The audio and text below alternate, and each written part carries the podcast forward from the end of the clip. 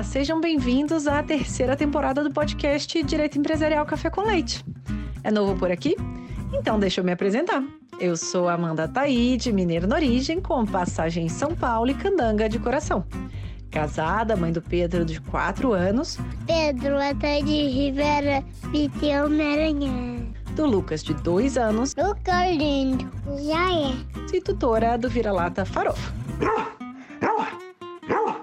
Sou professora doutora da Universidade de Brasília, UNB, dos cursos de Direito Empresarial, Concorrência, Comércio Internacional e Compliance. E esse é um podcast idealizado e planejado para as turmas da graduação em Direito Empresarial na UNB, nas disciplinas de Direito Comercial 1. A cada aula, um novo episódio sincroniza com o tema daquele dia.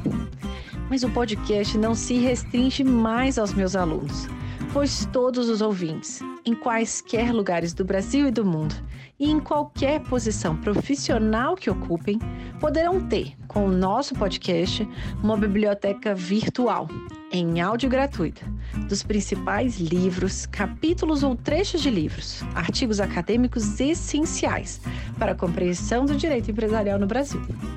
Eu estou muito animada para tomar a próxima xícara de café com leite com vocês. Bora comigo?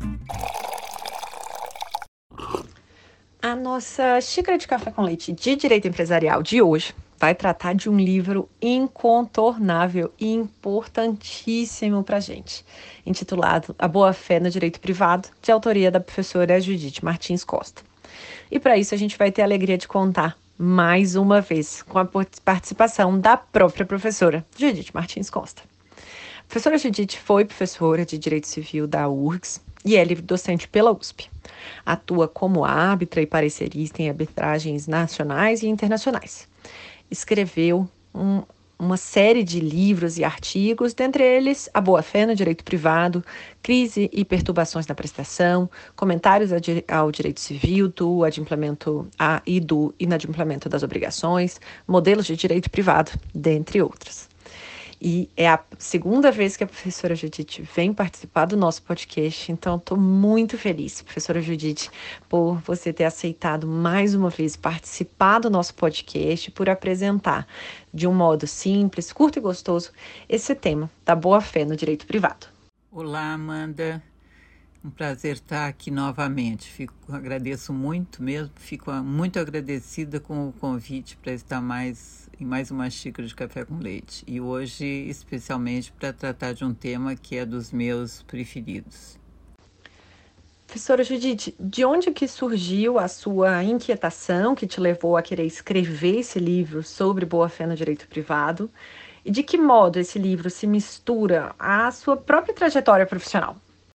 Bom, sobre o livro Boa Fé, eu acho que eu posso dizer que esse livro atravessa a minha trajetória acadêmica, profissional, até pessoal, desde o início da minha vida acadêmica. Foi um verdadeiro presente que eu recebi do professor Clóvis Couto Silva.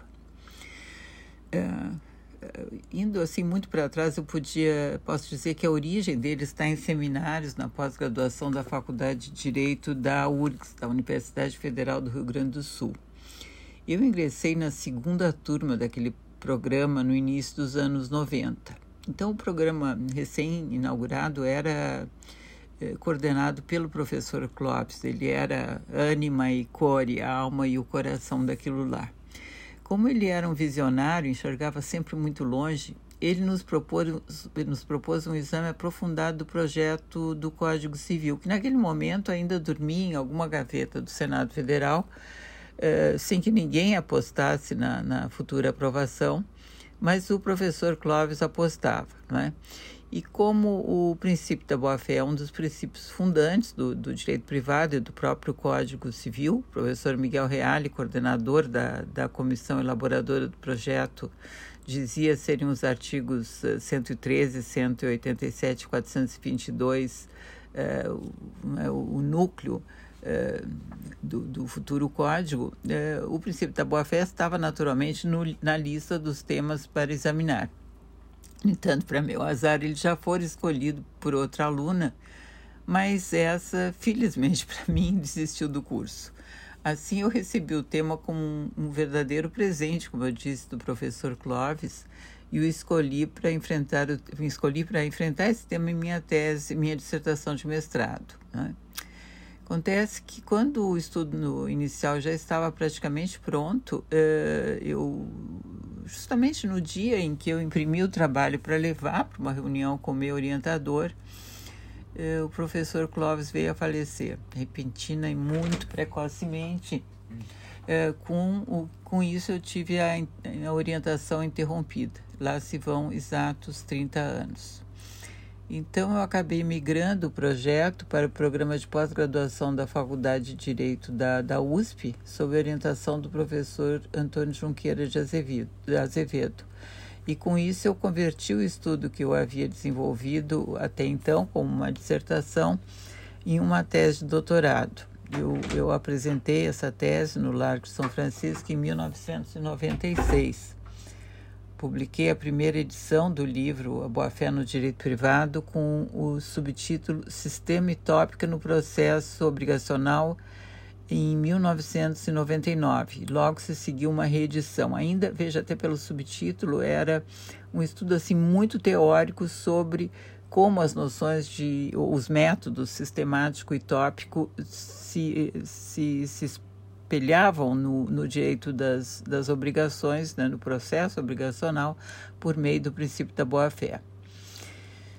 Bom, 15 anos depois, 16 anos depois, com o tema já muito amadurecido, não apenas pela continuidade do estudo teórico, mas por anos e anos de prática, tendo na minha frente um corpus de decisões judiciais eh, inexistentes quando eu defender a tese, Naquela época eu encontrei, assim, depois de muito garimpo, cinco acórdãos de tribunais sobre boa-fé. Eu uh, reformulei totalmente. Eu fiz, na verdade, um novo livro sobre a boa-fé e publiquei esse segundo livro com o subtítulo Critérios para Aplicação.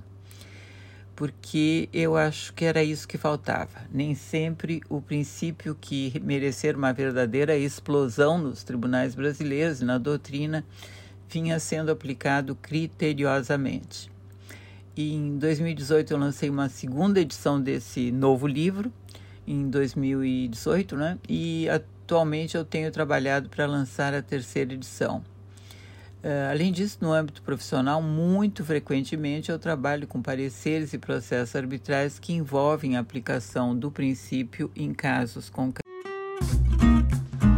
E para a gente entender um pouco mais sobre o processo de elaboração do livro, né? Eu acho que é interessante é, entender que o livro foi inicialmente publicado em 1999 e teve uma nova edição que foi publicada agora em 2015, né, com uma série de modificações.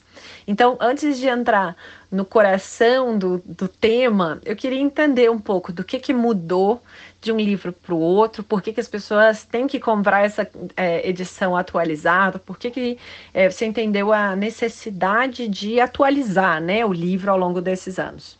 Bom, eu hesitei muito em publicar uma segunda edição. Mudou o mundo, mudaram a lei, a jurisprudência, a doutrina e, fundamentalmente, mudou pelo amadurecimento, experiência que só o tempo traz também o meu pensamento. Na verdade, como eu acabei de dizer, o livro publicado em 2015 é um novo livro. Eu nem diria que se trata de uma segunda edição. Eu mantive o título, não é? A Boa Fé no Direito Privado, mas o subtítulo acho que marca bem essa mudança, não é? Critérios para aplicação.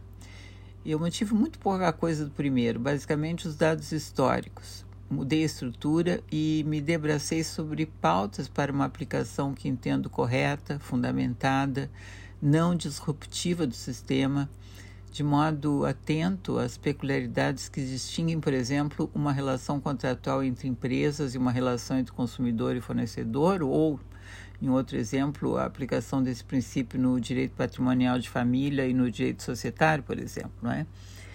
Então, posso dizer que muitas e muitas mudanças aconteceram desde o primeiro livro, além da, da, do meu amadurecimento, né? As duas mais sensíveis, eh, o próprio Código Civil, que passou a, a ser lei positiva e não apenas um projeto, e a jurisprudência enquanto no Código Civil de 16 a boa-fé aparecia muito tímida, ainda só como, como boa-fé subjetiva, a, a, inserção tão destacada no Código Civil de 2002 fez com que o seu emprego prático se, se tornasse muitíssimo frequente. Eu monitorei a jurisprudência e é notável uh, a grande explosão mesmo no apelo ao princípio. Essa explosão tem um lado virtuoso e outro perverso. O virtuoso é a abertura do direito para o ético, para padrões de conduta fundadas numa conduta correta, proba, enfim, atenta aos eh, interesses do parceiro contratual. O lado perverso me parece que é o desvirtuamento desta, dessa, desse princípio, não é? Às vezes por uma força expansiva em excesso. Por exemplo, eu tenho visto que ela muitas vezes é invocada como um mero argumento retórico quando a efetiva solução está em regras específicas disciplinadas na lei, por exemplo, é um caso de inadimplemento, é um caso, né, enfim, de impossibilidade de prestar e não de, de boa-fé, né? Então, começando do começo, quais que são os sentidos possíveis é, para a expressão de boa-fé? Quais são as subcategorias né, existentes é, e qual que é o sentido que é, a senhora entende ser o mais adequado para os fins específicos né, do direito privado no Brasil? Bom, eu acho que, que há dois principais sentidos, que por incrível que pareça, ainda continuam por vezes confundidos na doutrina e até na jurisprudência. Né? de um lado, a boa-fé subjetiva, que é a chamada boa-fé fato, isto é, ela é um estado de fato, a pessoa está ou não está de boa-fé. É, e ela volta-se à perquisição da, do estado mental, da crença, do estado psicológico da pessoa, né? É, como ocorre, por exemplo, na posse, é um exemplo paradigmático. A pessoa realmente crê que não está lesando o direito de ninguém ao ter como seu uh, um determinado terreno. E ali ela mora há 20 anos, o seu pai já morava, porque ela acredita que não está lesando ninguém. Então, ela está de boa fé, de um lado. De outro lado, a boa fé objetiva, que é outra coisa. A boa fé objetiva não é um estado de fato. A pessoa não está de boa fé. A boa fé objetiva é uma norma de conduta, um estándar, né? um modelo comportamental. Os contraentes devem agir segundo os parâmetros da correção, da lealdade, no tráfico negocial. Isso eles devem agir segundo a boa-fé, segundo aquela norma. Né? Bom, a, a, confusão dá porque, primeiro, o, o sintagma boa-fé se usa para os dois, né? É preciso adjetivar para distinguir. Depois, ambos os sentidos estão no direito privado. Só que o meu estudo se volta a investigar, sobretudo, a boa-fé objetiva, né? Que também é chamada boa-fé contratual, ou boa-fé obrigacional, ou boa-fé normativa. E eu faço esse estudo a partir, eh, primeiro, dos diferentes campos de aplicação, né? o direito civil, o direito empresarial, o direito, dentro do direito civil, o direito de família, relações entre iguais, relações entre desiguais, direito administrativo, enfim, não é? E, além do, das, dos campos de função, eu também é, tento examinar as, as diferentes funções. Basicamente, a função de atuar como é, critério, como cânone hermenêutico dos negócios jurídicos. É, em segundo, a função de controle ou limite ao exercício jurídico disfuncional, abusivo e finalmente a chamada função integrativa ou criação de ou a função que realmente cria deveres jurídicos, por exemplo, o dever de informar, o dever de lealdade, etc. Não é?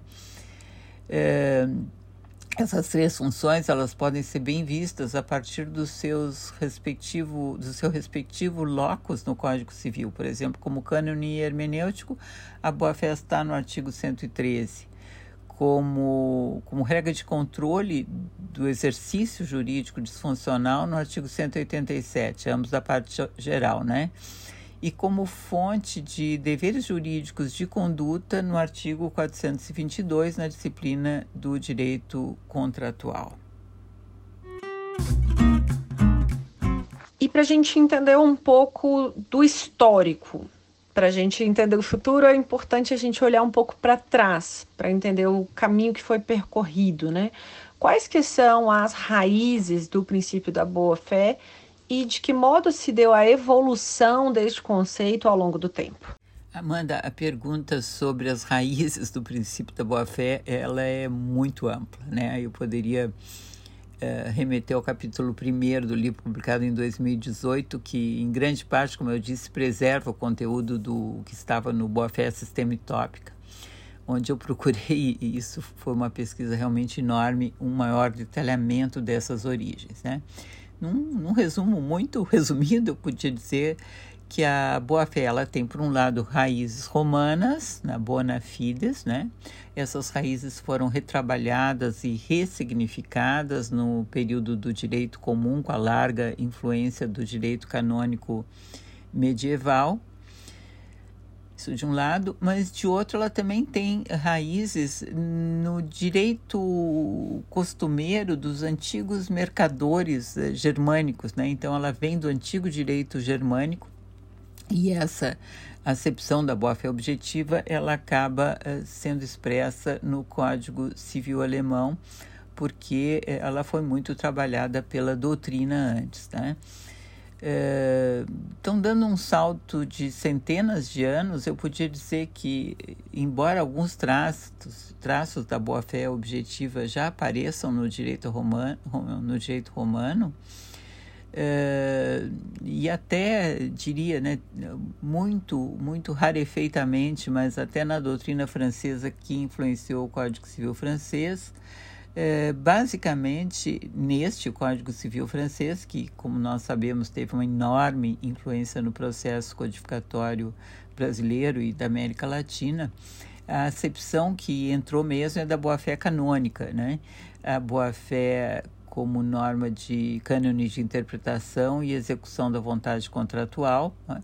o que está de, de acordo com então tendo, tendo um papel assim mais mais reduzido, mais contido, né? E, o que corresponde ao ideal filosófico do, do Código francês de 1804 como um código fechado, isto é, é aquele que dá que dá o mínimo de poder possível para o intérprete, para o juiz, né?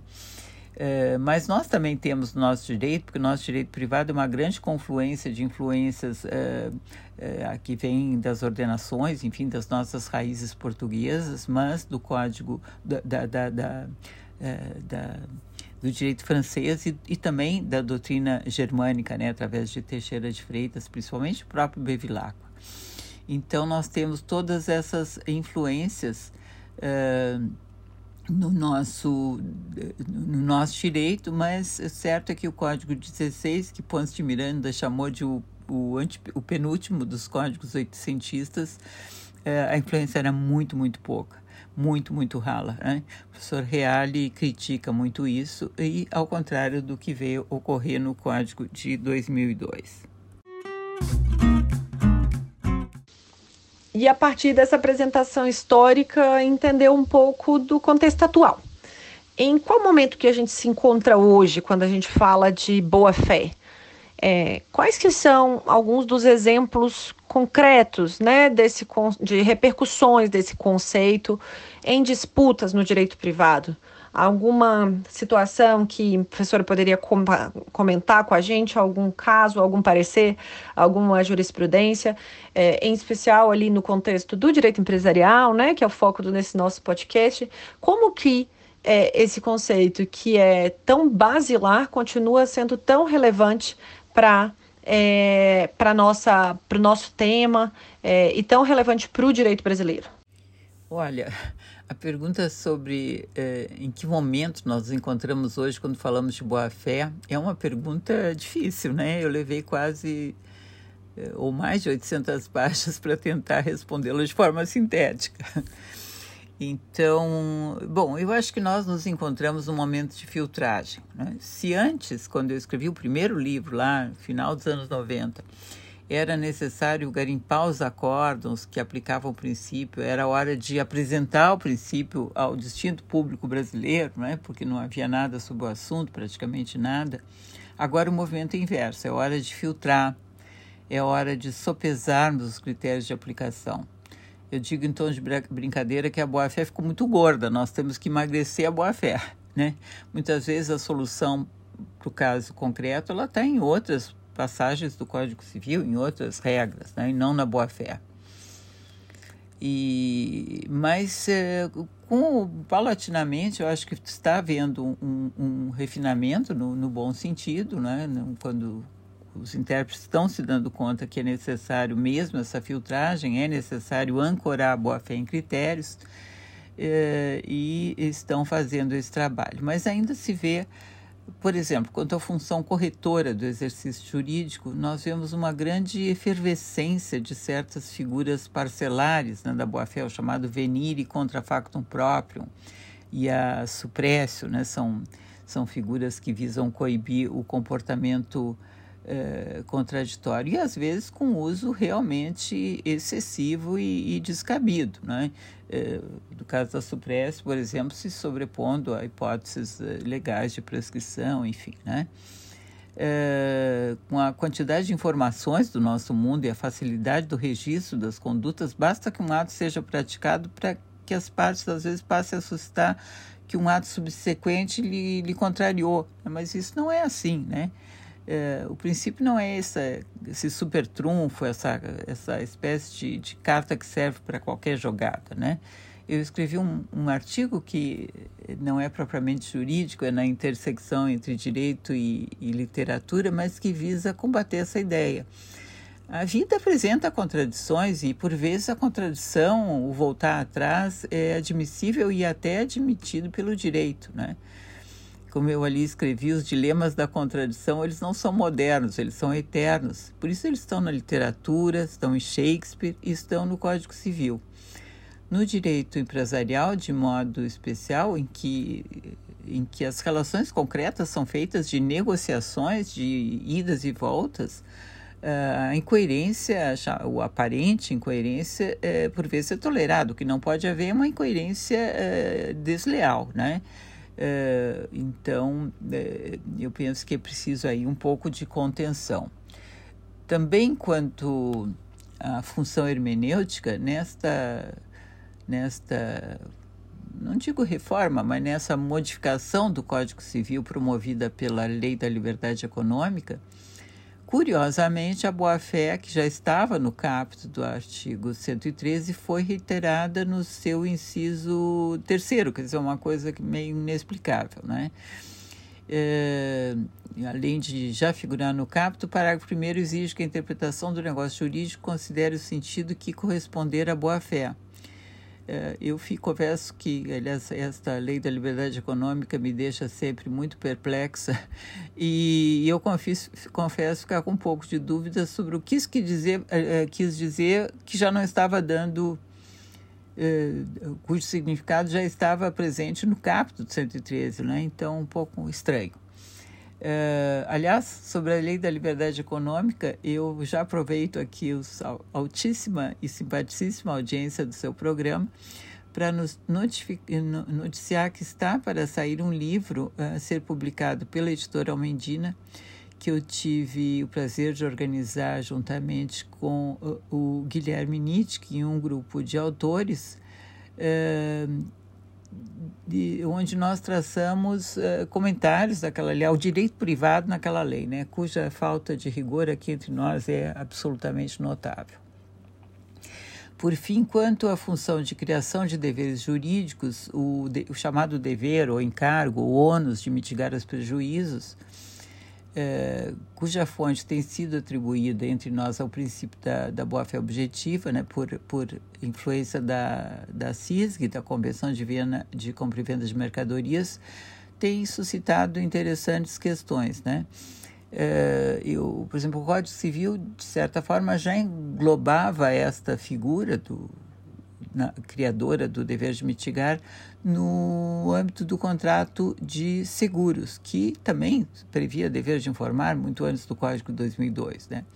Outra discussão muito instigante no âmbito da função da criação de deveres jurídicos está na potencial possibilidade de resolução dos contratos por violação positiva do contrato, isto é, quando a prestação principal é cumprida, mas um dever de proteção é inadimplido. Uh, por exemplo, eu penso, eu acabei também de escrever sobre isso, juntamente com Rafael Xavier, que os chamados fatores ESG, né, ou ASG, eles podem eventualmente ser incorporados no contrato como cláusulas ESG, é, de modo a fazer com que os deveres de proteção sejam compreendidos na relação obrigacional de modo expresso ou por remissão. De, então, o descumprimento dessas cláusulas poderia, ao menos em tese, levar à resolução contratual. Né? Então, esse é um tema novo.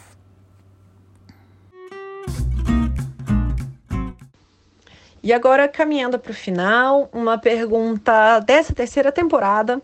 Eu queria ver se a senhora poderia compartilhar com a gente algum tropeço da sua trajetória profissional, algo que não aconteceu como foi idealizado, como desejado, mas que ainda assim foi importante para a sua vida, que você poderia utilizar esse episódio para compartilhar aí algumas recomendações para os alunos né, que tenham interesse em estudar, em trabalhar com direito empresarial no Brasil. Caminhando para o final, bom, a vida tem, tem muitos tropeços, né?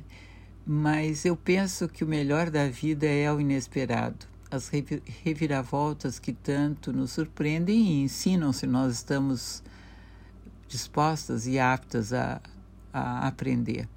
Eu não gosto de nada muito planejadinho, o que não significa absolutamente que eu fique de braços cruzados, né, como uma Carolina na janela vendo a vida passar, de jeito nenhum. Eu estou sempre me preparando para o que poderá vir. Né? É, este próprio livro uh, da Boa Fé, né, ele começou com uma reviravolta. Veja, como eu contei, era um tema que não era meu, acabou sendo, aí começou uma dissertação, eh, que era orientada pelo professor Clóvis, depois ele faleceu, a dissertação ficou parada aí por alguns anos, porque eu não tinha condições até psicológicas de retomar, o choque do, do, do falecimento dele foi muito grande, mas uh, depois acabei sendo acolhida na USP, a dissertação virou uma tese de doutorado, depois um livro, agora outro, né? Então, para que estejam preparados para para as surpresas da vida, aos alunos do direito empresarial surgiram muito, muito estudo e rigor. O, o, o direito empresarial ele, ele está sofrendo em nosso país uma, um influxo muito grande de outras ideias, de outros institutos, e eh, quem só conhece os, os outros institutos, só pensa que conhece os outros institutos, mas não tem uma base boa no direito brasileiro, no direito das obrigações brasileiras, na parte geral, eh, vai se atrapalhar. Né? Eu penso que o direito obrigacional, o Código Civil, são a base do arcabouço conceitual do direito empresarial, especialmente direito societário. Isso não sou eu quem digo, mas Alfredo Lamy e Bulhões Pedreira, que os coautores da lei das SAs, né? é, que falam que é, é, no Código Civil que está né, o sistema jurídico da companhia concreta. Sem as noções básicas da parte geral e do direito às obrigações, é, o estudioso do direito é, empresarial ele vai encontrar um limite e não vai conseguir ultrapassar esse limite. Ele vai se perder no empirismo excessivo, na factualidade, né, no, no caso, se ele não conseguir equilibrar este empirismo, essa factualidade com o bom trato dos conceitos. Né? Esse domínio é um verdadeiro quid que nunca se alcança. Nós temos que nos manter lendo, estudando, pensando, refletindo. E não lendo qualquer coisa. Né? Nessa facilidade que hoje existe para publicar, é preciso também um critério para discernir entre o que é doutrina boa, ou melhor, doutrina, e não as meras opiniões publicadas que pululam por aí que vemos uh, nessa nossa era em que cada um fala o que quiser e sempre tem algum palanque, pelo menos na internet. E por fim, quem que você gostaria de ouvir aqui? Na temporada passada você já fez algumas recomendações, então quem que você gostaria de reiterar de recomendações? É, quem que você gostaria de fazer novas recomendações de livros, de textos, de artigos, de autores, de autoras que você gostaria que fossem entrevistados ou é, comentados nas próximas temporadas do podcast? Bom, sobre sobre novos livros, textos, autores. Uh, e, e, as próximas temporadas do podcast, bom, posso dizer que eu ando verdadeiramente encantada com alguns jovens autores estudiosíssimos né, que eu tenho encontrado. Sei falar na Mariana Pagender, professora da GV São Paulo, que já esteve aqui, aliás, acaba de lançar a segunda edição de Lições de Direito Societário, é, que, no meu modo de ver, é um dos melhores trabalhos de direito comparado já escritos no Brasil. É, eu pensaria para vir aqui, por exemplo, no Tiago Tanus, que tem um pensamento muito erudito, ele tem uma base imensa de filosofia e é um societarista de mão cheia, cheíssima. Né? E eu pensaria também na Giovanna Benetti, que foi minha sócia, ela é professora da Federal do Rio Grande do Sul e que escreveu uma bela e atualíssima tese sobre o dolo no direito civil, analisando sobretudo casos envolvendo compra e venda de participações societárias. Também pensaria na Renata Steiner, professora da GV de São Paulo, que tem trabalhado excelentemente o direito às obrigações, responsabilidade civil. E também na, na Fernanda Minarski Martins Costa, autora de um doutorado na USP sobre um dos temas mais árduos do direito societário. Ela examina os deveres em sentido lato, as cláusulas e condições que ocorrem no interim period, né? No, no, no, período intercalar de um contrato de compra e venda de participação societária com fechamento diferido. Há muita gente boa aí surgindo.